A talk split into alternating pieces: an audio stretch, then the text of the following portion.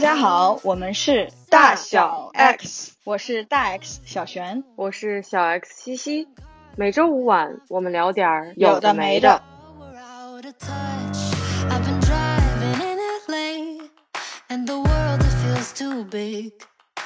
沿着我们前两期的内容啊，小周讲了一下他的离婚经验以及对于婚姻和亲密关系的看法。我们这期其实想聊的呢，大的话题就是，也许你该找个人聊聊。之所以这期我想拽小轩来聊这个话题，就是因为我最近和小周聊的比较多。一方面是我们前两期聊的这个内容啊，还有就是可能在我的一些除了亲密关系以外，和好友和朋友之间的一些关系。在聊这种人际交往接触的时候的一些关系的处理上，其实小周同学帮我处理了很多我之前可能有一些困惑的地方，就是我自己觉得走不出来的，或者是说面对这个问题我不知道怎么解决的，他给了我一些建议。然后正好又因为我最近在看一本书，这个就是我记得你应该也去听了那个那一集播客，对不对？就是有一个推荐，然后我顺着那个推荐我去看了这本书，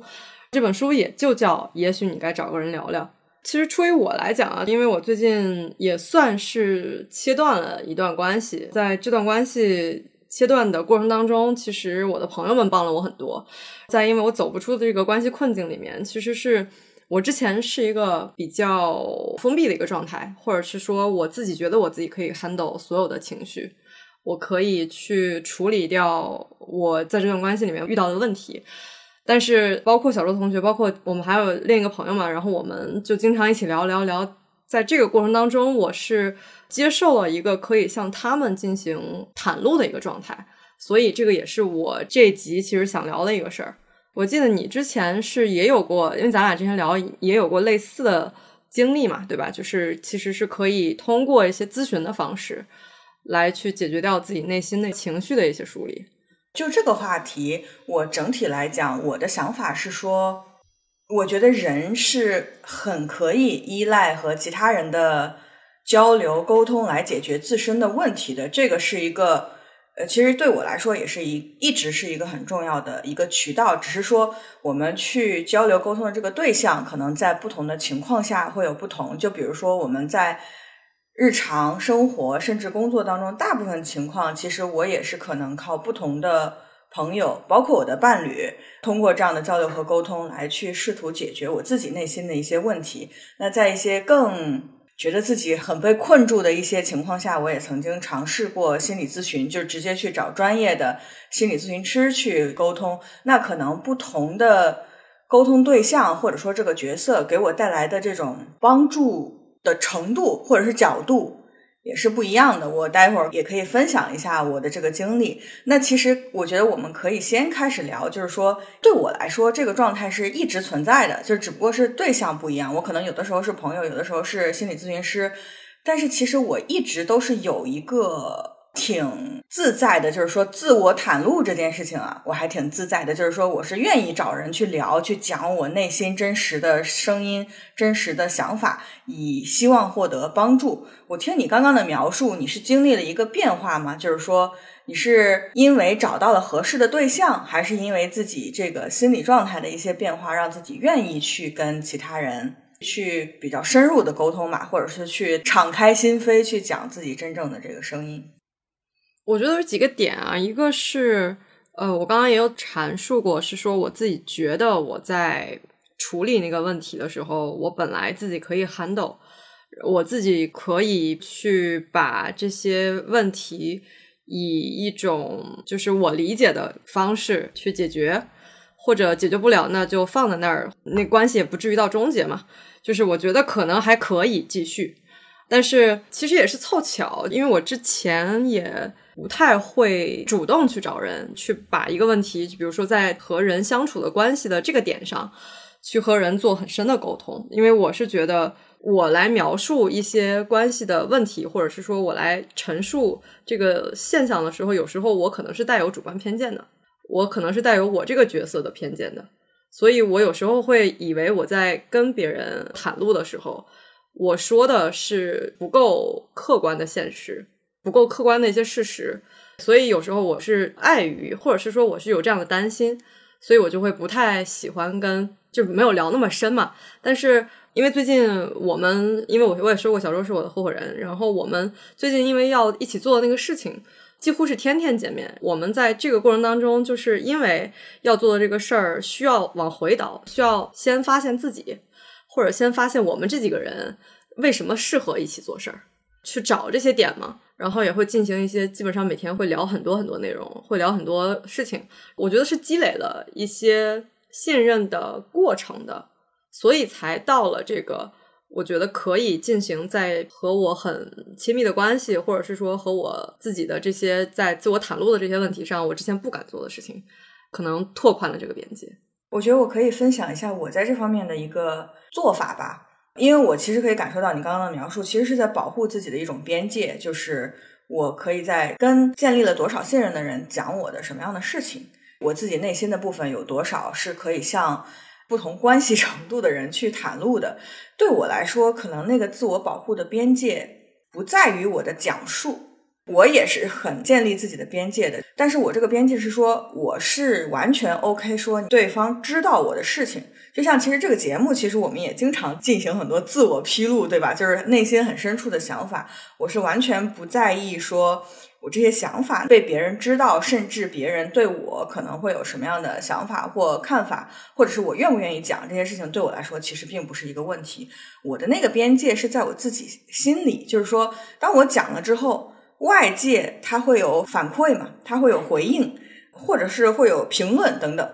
那些东西我接不接收，在我心里有一个边界。可能只有跟我关系比较亲近，或者是我比较信任的人，我会去接收他们的那个，就像是那个回声一样，就是我把这话说出去了，我讲出了我心里的想法，那那个回声我要不要接收？那个是我设立屏障的地方，是我保护自己的地方。所以，其实我我觉得是一致的。我们不可能 去跟所有的人去讲述一些故事，并且都去听他们的建议啊，或者是反馈啊，或者是想法的。那这里其实我就可以讲一下，我在什么样的情况下我会选择不同的倾诉对象。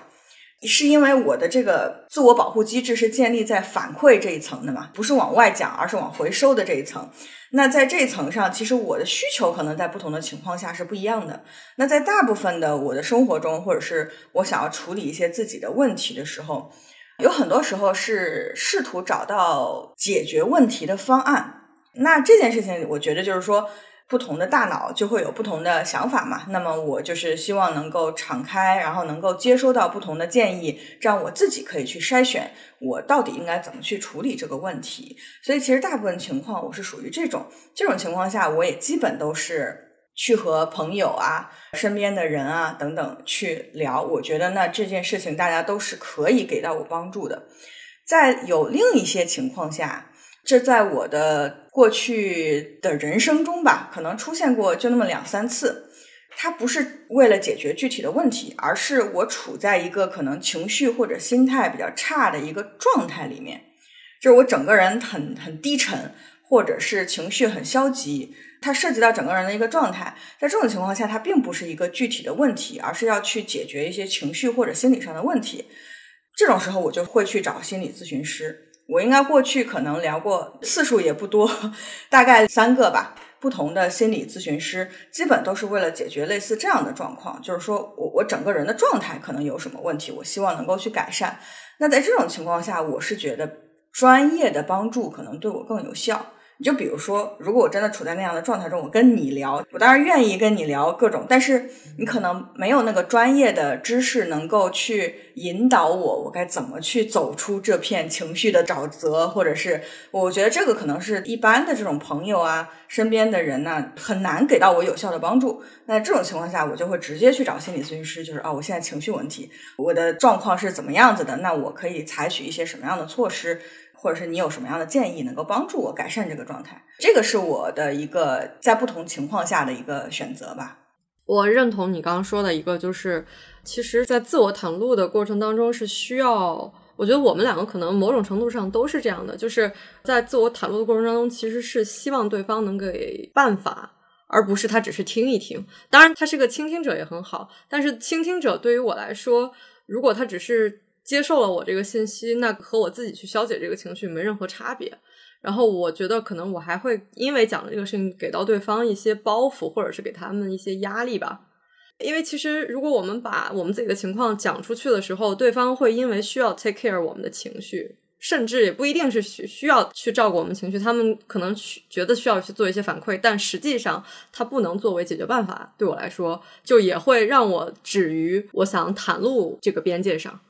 所以从某种程度上来说，我刚刚也有说嘛，就是我找到了可以聊聊的人。也是因为我确定了对方，首先他是一个好的倾听者，其次他是一个不评价我的想法的人，他呢可以接纳。第三个是他可以根据他的过往经验，甚至不一定是过往经验，他可能举一些例子来帮助我更加完善我本来可能解决问题的一些办法，会给我提供一些他的角度。我觉得这这是重要的几个方面。我也想补充一点，就你刚刚说，我们的讲述可能会给对方或者朋友带来一些心理上的负担，这一点我特别认同，这也是我经常会去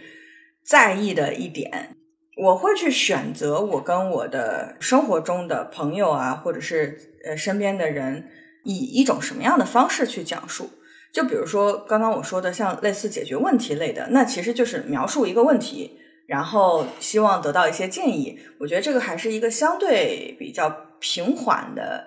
或者是一种客观陈述吧。但是，比如说，当我遇到情绪上或者是感受上的一些问题的时候，我会非常的顾虑，说哪怕对方只是倾听，就是他不需要给任何反馈，只是倾倾听。而如果我的表述是比较负面、比较消极的话，其实对面也是会受到影响的，因为情绪是会互相感染的。因为我反过来去想的话，因为我是那种别人有解决问题的需求会来找我的那种朋友，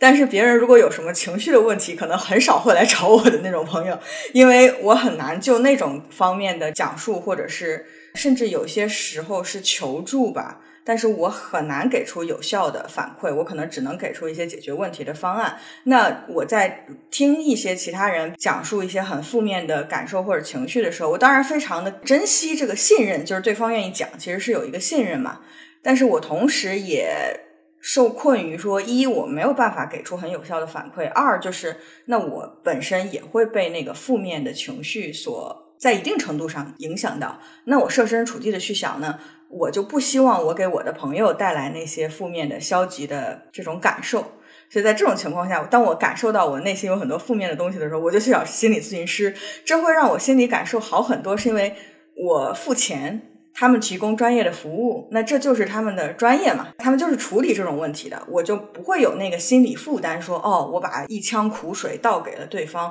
他会有一个什么样的感受？我相信对方是有一个专业的，他自己知道怎么处理这些信息，并且能够给出有效的一个反馈。嗯，是这样的。其实你刚刚说的这个问题，我们前两天有聊到，就是因为我在袒露自己的过程当中，其实。再说一下，我身边就是我自己，可能在和身边比较亲密的人在处理关系的时候，我的一些困境或者问题吧。然后我在描述的过程当中，相当于是我在不能讲叫抱怨，但是是在比较消极的一个方式在说。当然，本来我袒露这件事情的目的不是为了要给对方增加压力，但是就是因为正好聊到那儿了，然后我觉得这个可能本来就是影响了我在之前聊那些事情的时候，就是这个关系其实是影响到了我在后面为什么会做这些行动。所以当时相当于是小周给了我一句话，啊就说如果你在讲述这件事情的时候，最后加一句，呃，反正我也控制不了，可能稍微坦荡一点。他的意思就是说，如果这样的话，如果是是以这样的语气的话。可能听的压听的人就没有那么大的压力，因为你前面在描述的这个事情到最后其实是有一种想把这个负面情绪释放出来，但同时给到对方，但对方又不知道怎么安慰我。是是是，对，我觉得去进行情绪抚慰方面的这种工作真的好难啊，压力好大。然后他告诉我就说，其实这个点我之前从来没有想过啊，就是我在说完以后，如果我能把自己的一个态度。比如说放在前面，先讲一下啊，这个事儿反正我也控制不了，对吧？我也不可能改变谁，但事实是怎么怎么样，或许对对方来说就是一个比较好能，他可能就像听故事一样，而不是在像听一个我需要对你还要做 对你做一些反馈的。对对对对对，背负着一个压力。所以这个对我感受还挺深的。那对你来说，其实就是刚刚我们聊到我们这个关于自我袒露的这个不同的状态，对你来说，什么样的情况下你能够建立这种对对方的信任，然后让自己突破那个袒露自我的边界呢？嗯，我其实刚才讲了几个点，一个是我觉得倾听是一个基准线，但是只限于倾听对我来说，我可能只跟他聊比较没有那么，我觉得可能就让他保留对我原始的认识，可能我不再给他去增加一些我的跟我自己内心相关的一些事情，这种对话。啊，然后，然后，如果对方是一个倾听且在聊天的过程当中能不评判我的或者不否定我的想法，而是一个引导的一个人，而且他引导的过程当中呢，他引导肯定是因为带着对我这个人的想要了解我的一个好奇心，但是这个好奇心又不至于一步跨太大，不至于是一下就聊到一种。我觉得这个已经触碰到我的边界了，它是慢慢来的啊，就是细水长流的感觉。然后我会觉得这也是非常重要的一步。然后再就是，我觉得就是对方，我判断对方可以给我解决办法的时候，我可能会做的袒露更多。我认同你刚刚说的这几点。我还有一点，在我去就比如说，是不是跟一个人进行很深入的交流，就是这种有来有回的深入的呃沟通的，我还会有一个判断的依据或者是考虑的因素，就是这个人是不是对不同的观点或者不同的价值观有包容性。我遇到过那种情况，就是我是不顾及说我可以直接去讲我心里的想法的，但有的时候那种聊天就是无效，就是我抛了我的想法之后，可能跟对方不一样，然后对方就会开始觉得说啊你怎么能这样？就是他先要理解或者接受你的这个想法，就需要好长时间，他会不理解，甚至是无法想象说哦你怎么会有这样的一种想法？就像那个可以举一个具体的例子，就比如说。就是跟我们前两期聊的主题相关，就是对于婚姻这件事情，我到底需不需要婚姻？我我要不要选择结婚等等，这也是我经常思考的问题嘛。那有的时候我也会去和其他人沟通这个问题，就包括呃生娃呀等等这样的问题。我感受到过很不一样的反馈，就是其实和我想法特别一致的人是很少的。就是我身边的朋友，还是大部分人都是会结婚生子的，但是有很多人是说，那我接受包容你的这个想法，并且可以从我的角度去提出一些我的想法或者建议，那这就是一个很良性的一个沟通。但是我也遇到过那种，这一听我不结婚生子，简直就是居委会大妈，亲戚附身，马上就开始催婚。对，我就想说，和你有关系吗？然后这个对话就没有办法进行下去了。我所以我觉得对方对对方的这种包容性，对于不同观点的包容性，对我来说是很重要的，就是一个有效的对话能不能持续的去进行啊，这个是很影响这个 对话的效果和感受吧。你 quote 的那一句是什么意思？那本书里，也许你该找个人聊聊里面的一句话 quote 出来，是因为我觉得，尤其是第一句啊，这一整句都在描述我在刚才说的那个状况。比如说，我我开始对他们自我袒露，然后开始去叙述整件事情，开始去叙述我经历了什么，然后开始在说一整个。就回看这个经历的时候，在说的这个过程当中，他们不断的给我勇气。通过这个勇气，我也是去能，我刚刚也有描述嘛，就是通过他们的角度去看到，其实我我有时候自己在做的一些事情，我自己看和别人看其实是不一样的。就是在比如说我我说我结束了那段关系，我在那段关系里面，我的处境和我是不是在一个平等的状态，和我是不是还有别的选择。所以你是说，通过自己的要跟不管是谁某个人讲出来，就能够让你的感受上，或者是所谓你说获得的勇气这个角度得到一些力量吗？嗯嗯，是的，我感知自己是有变化的，就是因为前些年我在呃，当然你也知道嘛，我在比如说是在情绪的处理上，其实年少的时候是不太懂，或者是很容易陷入到一个情绪的困境里。但这些年，因为慢慢咱俩在聊变化的那一期里面，其实有聊过嘛，就是我现在在目标感，或者是说嗯我已经开始更偏向于一个理性一些的，就是我可能会列清楚我想要什么，不想要什么，然后把优先级排一排什么的。然后在这样的过程当中，其实我我以为我自己现在已经足够的，不能讲到独立，或者是说坚强吧，啊，所以我在袒露之前，我是有一种，反正事情到这儿了，那就让时间慢慢消解吧，就是可能当时的摆烂心态是这样啊，但是实际上在叙述或者是说在倾诉的过程当中，我发现其实对我是有用的，或者是说它可以加速我去理解我。确实应该结束了，或者是说去理解，嗯，我接下来其实还有别的选择。其实你刚刚讲到了蛮重要的一个点，我也想要分享一下我的想法，就是我觉得这个所谓自我表达或者说自我袒露的一个前提是你是否有清晰的自我认知，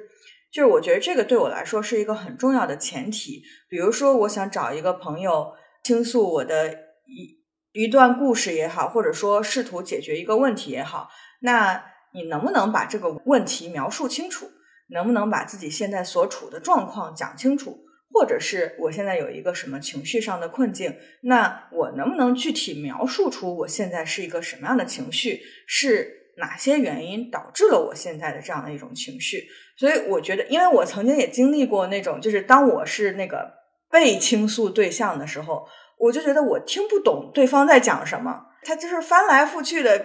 也不一定非得要有很强的逻辑性，但至少能把一件事儿讲清楚，让对方听懂，那我才能够进行一个有效的反馈嘛。但是。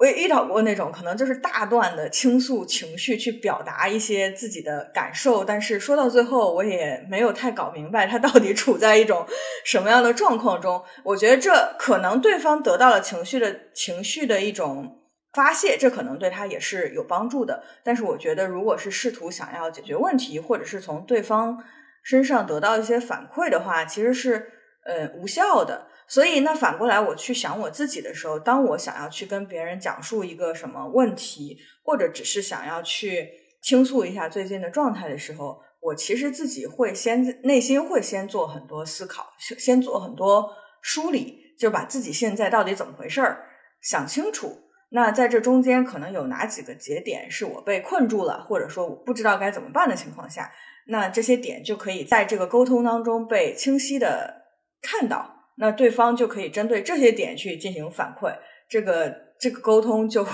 就比较有效。对我觉得这个是一个挺重要的一个前提，不然的话，那个沟通就感觉就只是说我们对话了一段时间，但是没有什么效果。我还想聊的一个事儿是，这个之前咱俩在聊变化那期有提过，就是我现在。更加觉得，就是人与人之间的相互了解，尤其是在比较亲密的朋友的这些关系的相互了解，甚至是不能以时间为衡量尺度的，甚至有可能同处一个屋檐下，呃，很长时间，对吧？也并不一定真正能够深入的了解对方，一定是有一个人善于引导，或者是说善于开启这样的对话，而且另一个人一定要走进这个。就是想要打开表达的开关，对吧？然后这两个人才能更好的融入在一个更加深入了解的一个状态。所以之前我们也在聊，如果不是像我们这样的频次，如果不是我们每一期去定一个话题，然后去列很多很具体的问题，然后在这这个具体的问题里面又多问几个为什么，如果不是因为这样的话，我们可能真正也不会走到就是像今天这样的这种一个相互了解的关系。或者是说这样的一个深度吧。是的，是的，我觉得过去这两年我们做这个播客，互相产生的了解，或者说对我们彼此内心世界的了解，可能比过去这个二十年 我们认识的这个时间，我们的这种很深入的沟通，可能都要多。我觉得在这其中有一个因素是说，用一句通俗的话来讲，叫能不能聊到一块儿去。就是其实就是我们这前面提到的几个点，就是大概就是能不能建立一种有效的沟通。我举一个很简单的例子，就比如说我和我爸妈，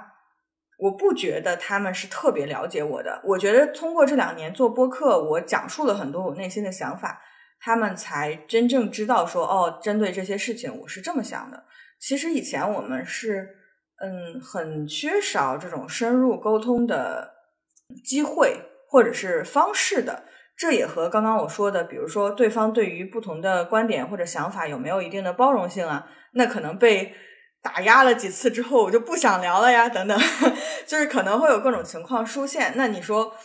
父母是存在我生命中最长时间的人，他等于我的生命长度，对吧？但他们仍旧不是最了解我的人。那其实我觉得。有的时候和朋友之间的关系也能感受到这一点，就是有一些朋友是你可能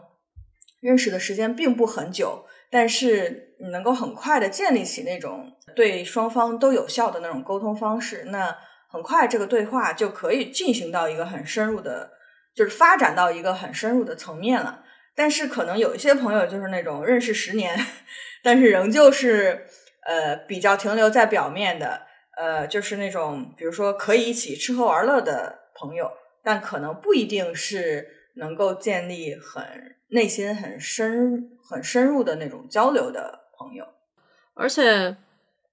可能除了时间以外啊，就是前段时间，然后我其实并不知道。我分享一个故事，就是我其实并不知道我影响了这个姑娘很深，就是因为相当于我们两个只见过两次。在节目里面有分享过一次，就是他会他在跟我接触的那两次里面会问问题，问的比较凶猛，或者就是比较对我来说是越界的，就是展开说说那种，上来就好奇，哎，你你之前和男朋友是为什么分，就会让人有一种超过你的边界的感觉。但是就是前段时间啊，他突然给我和另一个朋友留言，就是说他觉得我们。在跟他的对话和分享当中，影响到了他对于生命的意义，或者是说人生有很多可能性这个事儿，对他产生了很大的这种激励。就是实际上对方是有一个好的反馈。其实这个对我来讲，就是最近这段时间，我其实是在 review，或者是说我在回看我当时是不是给人下那个评判下的太早了，我需要更正一下，就是是我当时的感受不好。如果比如说我当时采取一个方法，是我可能适当的拒绝，或者是说来表达一下，我觉得这样的问题对我来说有点越界，是不是会有别的解决办法呢？就是这是我最近在想的一个，因为其实他最近的这个 feedback 给我，让我有了一种愧疚感吧，可能有一点理解理解。我觉得你刚刚讲的这个点还挺有意思的，我有几个想法啊，就是第一个，你说你这个愧疚感，我觉得倒也是。可以没有，就是说，因为你那是你真实的感受嘛，那你基于你真实的感受做出了你自己的反应，我觉得这也是无可厚非的事情。大家都是做自己嘛，那对方得到了一个积极的影响，并不代表你的感受就是好的，或者说你一定要也需要给一个积极的回馈。我觉得这不一定非得是双向的，因为大家在一段。关系当中的感受可能是不一样的，这个我觉得是可以理解的。但是你刚刚说的这个所谓对别人产生了这个影响，其实我想分享一点，这是其中一个原因。我为什么很愿意去袒露自己？我去接触这个世界，我是很喜欢听别人的故事的。不管是我身边的人，或者是不认识的人，一些他们在表达自己的过程当中，我是能够从别人的经验或者经历当中吸收到很多可能会对我有帮助的信息。这不是说他们就是更厉害的人，或者说他们经历的更多的人，这只是说每一个人的人生经验不一样，那每一个人的分享都有可能对我带来帮助。其实反过来，这也是为什么我很愿意去讲自己的事情，因为首先就是。我本来就是一个比较坦诚的人吧，我不觉得关于我自己的事情有什么不能讲的。其次就是我会觉得，那我把它讲出来，没准儿可能会对其他人有启发或者有帮助，甚至是有借鉴意义。就是说啊，那我千万不能这样。我是很喜欢这种人与人之间，因为我们的人生尺度是有限的，但是可以去通过了解其他人的故事，去拓宽自己这个有点像这个生命经验的边界吧。我从这个方面，我觉得获益良多。那我也希望能够通过自己的这个分享，如果能够给其他人带来一些帮助的话，那就很棒。我希望能够去分享自己的这种生命经验。其实这也是我们最开始做这个播客给自己的定位，对吧？就去分享自己的这种体验，然后看看能不能给其他人带来一些启发。那其实说到这个积极的反馈，首先就是我觉得。有的时候，我们能够在我们的播客下面看到有一些听众的留言，你就能感受到那种很积极的，就是说我们讲了一个自己的什么事情，但是对听众们有启发，我觉得这是非常的很能激励我们继续做下去的这样的一个动力吧。然后其次就是，其实通过这个播客，我觉得在我自己现实生活当中的关系也能够加深很多。就简单的，就像刚刚我说的，我爸妈更了解我了。那这对我来说，这就是一个很积极的一个反馈。包括其实我也有因为这个播客，因为有人听了我的这些想法，觉得我是一个值得信任、可以交流的朋友。本来我们可能是网友，然后现在是很好的朋友，可以深入的交流这样子。所以我觉得这种表达和反馈，然后互相去分享自己的经历和想法，是很积极的一种能够。给自己创造机会，建立更好的关系，建立更好的人际关系的这样的一个方法吧。对我来说，截至目前的体验是这样的。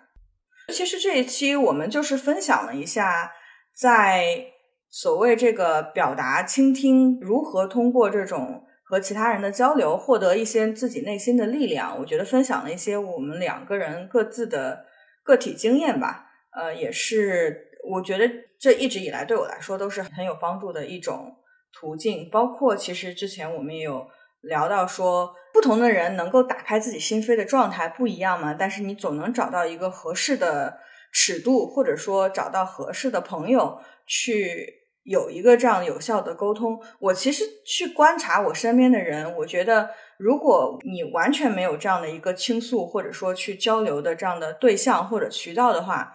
内心是会有蛮多东西。憋住的，我感觉用这个词积压下来。对对对，你没有办法去抒发。这个抒发不一定是情绪的抒发，可能就只是说我把一个事情讲出来，对自己来说也是一个梳理的过程，同时也是看清楚这个事情，或者说想到更多解决方案的这样的一个方式。所以就是也鼓励大家积极的去寻找这个能够去进行这样对话的对象，不管是朋友、身边的人也好，哪怕是比如说我心理咨询师也好，我觉得其实都是。很好的方式去尝试的。我在最后补充一点，是找到这个人其实是需要一定过程的，而且找到这个人是，比如说刚才我们其实给到了一些我们自己的方法，或者是判定的一些条件。其实如果说找到朋友这个关系，其实比如说是朋友之间聊天这个事儿，其实蛮容易的。但如果你找到一个人能够接受或者能够接纳你的所有的。一些在描述过程当中，或者是说能够给到你一些反馈，我觉得这个事情一方面是难，其实挺珍贵的。我也不是想特别强调这难这个事儿，我其实是觉得这个事情是一个需要被保护起来的，或者是说它就是一个非常珍贵的事情，这关系非常难得。have empathy inside, but you don't really care. Like you're fresh out of love, but it's been in the air. I'm a past repair.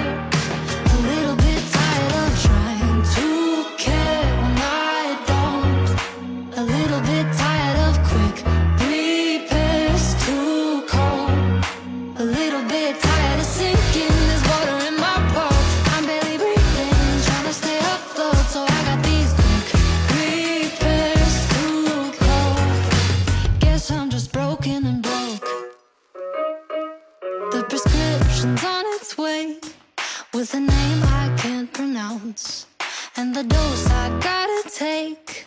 Boy, I wish that I could count. Cause I just wanna see if this could make me happy. Do you ever get a little bit tired of life? Like you're not really happy, but you don't wanna die. Like you're hanging by a thread, but you gotta survive. Cause you gotta survive. Like your body's in the room, but you're not really there. Like you have empathy inside, but you don't really care. Like you're fresh out of love, but it's